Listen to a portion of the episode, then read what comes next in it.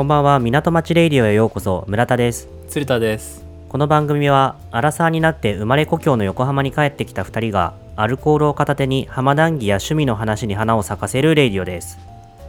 さてつるぽん今日のお酒は何ですか？本日は季の美というクラフトジンです。のしかものうん。うちにソーダもトニックもないので、ロック な。ロックでいきます。はい。いい山椒の香りがうんしております。いや強そうだな香強そうり。ですね。村田君は？桜尾のジン、はいはいはい、うちには置いてあるやつがあって、うんのあのジントニック。トニックウォーターあったから。いいな。あ僕もトニックウォーター欲しいな。あ今日あれねリモートですからね我々。リモート収録そうだね。そうそうそうそうそうそうそう、はいじゃあとりあえず乾杯しますか。はい。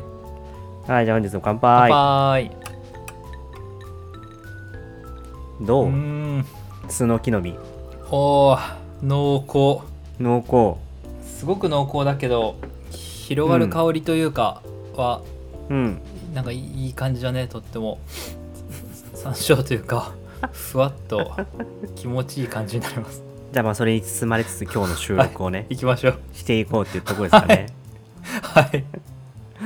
つーぼんさ、はいはい。仕事って今リモートなの？あうん。僕はね月1出社があるかないかぐらいなんでほぼリモートです。あ完全になんだ、うん。村田君もいいリモート、基本ねそうそうそうそう。ちょっとお客さん先に行ったりとかっていうのがあー発生したりする客先の。とはいはいはいはいはい。そうそうそうそう。週に1回ちょっと出たりとかあるけどそれ以外は基本的に家にいて。うん仕事をしてるっていう感じかな。ねずっと横浜にいるよね。うんいる。横浜市内からほぼ出ない。出ないね僕も。本当出ないわ。そう。横浜市内から出ないし仕事の時だけ出るけどそれ以外なんかそのプライベートで、うん。そう遊ぶって言っても横浜市内にうん。いる人とというか、もうなんなら近辺の人としか多分あの最近ほとんど付き合いを持ってない。交流をしてないというかまあ確かに近所同士になるよね。そうそうそうそう。そう完全にリモートでやってんだけどさ。いやそう、うん。なんかねうんうん。なんかふと気になったうん。ことがあって、うん。あの我々横浜経済新聞を愛してやまないんだけれども、はいはいみんなが愛してるかちょっとわかんない。けど、はい。その我々は、まあ、みんなも大好きだね、愛読されてる新聞そう。ですね。そうウェブのね。はいはいはい。でその今テレワークの話をちょろっとしたんだけれどもうん。なんか総務省が日本全国のリモートワーク、リモートワークって言わないんだよね。あの一応制度上はテレワークって呼ぶらしいんだけどのなんかその導入率みたいなのも出しててうん。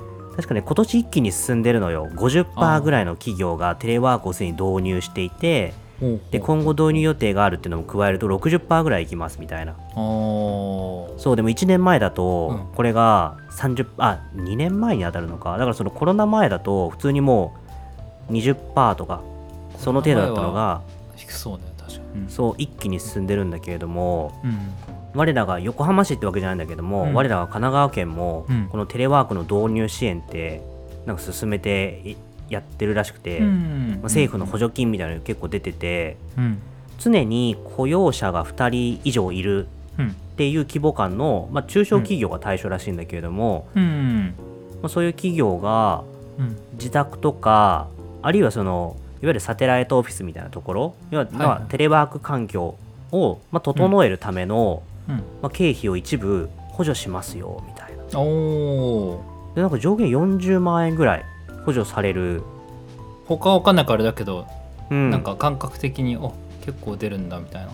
そうだからパソコンで対象経費4分の3以上で3あ4分の3以内で上限40万っって言ってるから何十万かのパソコンを買うとこれ多分経費補助補助してもらえる。これテレワーク導入のためだっつって。へえそうそうそうそう。で常時2人以上だからうん。うちら今これ港町レイディオとして起業してはいはいうちら2人雇用者っていう雇用者になれんのかなそれ。どうなんだろう。どどっちかが代表になる なるんじゃない？そっか。なんでちょっとカウントの条件わかんないけど、はいはいうちらそう港町レイディオ株式会社みたいな。ね。株式あじゃあじゃあ上場しないからそのまだ。株式会社じゃないよ、なんか普通に会社っていう形で立ち上げてうんうんこれね補助金もらえるかもしれない。テレワークを推進すれば。っていうねちょっと制度がねあるらしい。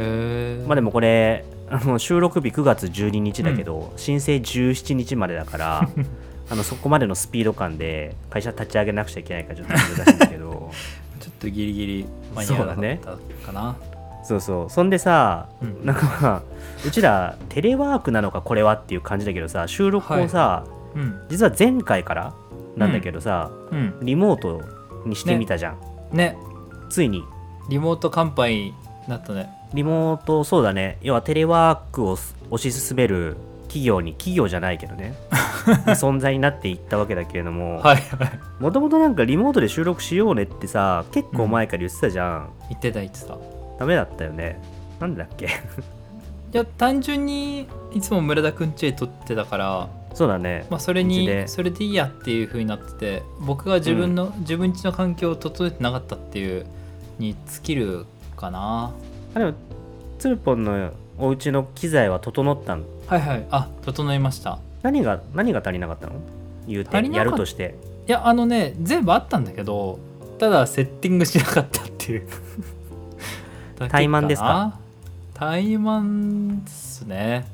まあそうだねなんかうん。セットアップするよりまあ15分ぐらい歩いて村田くんち行った方が手っ取り早かったっていう 感じ感じですかね。まあ、実情そうだもんね。そうね。ちょっと歩きゃすぐ着くもんね。うんうんうん。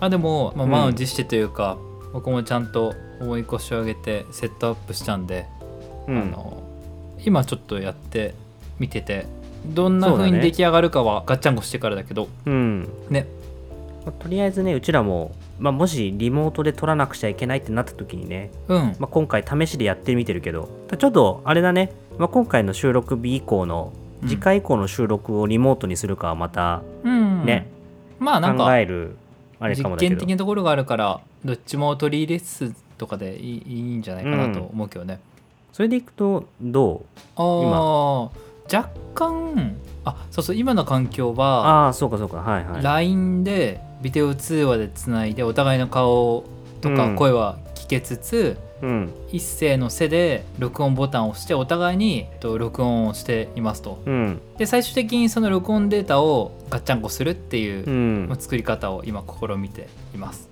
でそんなに不便はないかな。なんか若干一緒に収録している時と比べると話のテンポというかが一瞬間が空く時があったりするぐらいかな。まあネットのね回線の都合だよね多分そこは、うん。たまにラグがうん。でも言うてもそんなに重たいものじゃない気がするけど。あねそうそうそう。僕もそう思うかな。うん。他の人悪たちはくはなんかリモートで撮ってる人多いんじゃないかなって気もしてるけどどういう風に撮ってるんだろうね。確かに気になるねうん。まあでもそれでいくとなんだかんだ機材は揃ってる方だとは思うけどね。うんうん多分あるよね。アプリでさ通話つないでさその録音した音源をうん。そのまんまとか、それこそだから Zoom でつないであれ確かレコーディングとかできるじゃん。うん。でそのレコーディング音声をそのままにするとか、うんうんそれで上がってるやつもある。それでいくと、うんうちらはあれじゃん。うん。一応あの通話はつないで双方さ声は聞きつつもさはいはいはいは話してる声自体はさいうん。双方ローカルで録音してるじゃん。うん。そうなんですよ。ガッチャンコどれくらい大変かちょっと分かんないけどね。あそうでもねあのーこれからリモートで声を取ろうとしている人たちにうん。参考にしていただけたらというか僕がああなるほどって今日思った方法がああはいはい、あって。はい、なんかとりあえずレコードボタンを押してうん片方が拍手でパチンっつって音を出して、うん。でそれをお互いの、えー、と録音データに入れておくと、うん。後でガッチャンコがしやすいっていうのを今日知ってうん。あなるほどってすごい思った。けど村田くんはなんか普通に知ってたよね。あこれ知ってるでもこれねあの YouTuber のノウハウだった。すごいなぁ YouTube で動画見てる時に同じシーンに対して複数の動画が登場するから、うんでうまくつなぎ合わせなくちゃいけないっていうのではいはいはいはい。そうそのなんだ調整ポイントとして手パーンって叩いてとかうん。あと人によってはマイクドーンってやっちゃったりとかなんかうんいろんなパターン見たけど、うんそれでなんかその動機を取れるように後から編集がしやすいようにっていうことだと思うんだけども、うんうんやってるのは見て、うん。うん、あ今これやる時じゃないと思って。うんうんそうだやってみたいや本当にいいアイディアだと思った。うん。でちょっとこれで 後で編集してね。あれパンあんま意味ないわ。いや意味ないわにはならないと思うけどね。うん他の人たちがどういう普段編集をしてたりどういう風にしてこう最終的にミックスして書き出してんのかなっていうのはうん。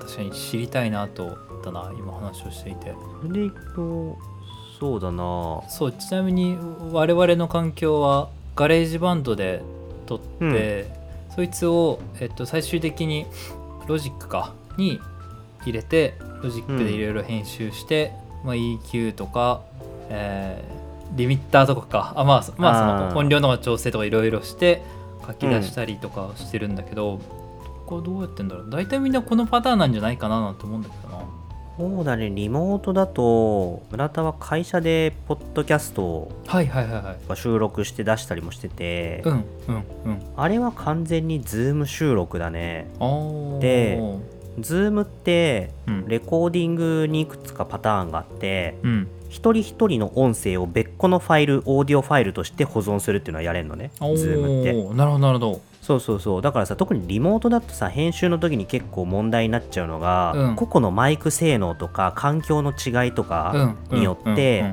音量の差がすごい出ちゃうっていう。そうだよね。めっちゃちっちゃい声の人とかが出ちゃうもんね。そうそうそうそう、うん。それを個別の音声ファイルにしとけば取り回しやすい、なるほどなるほど。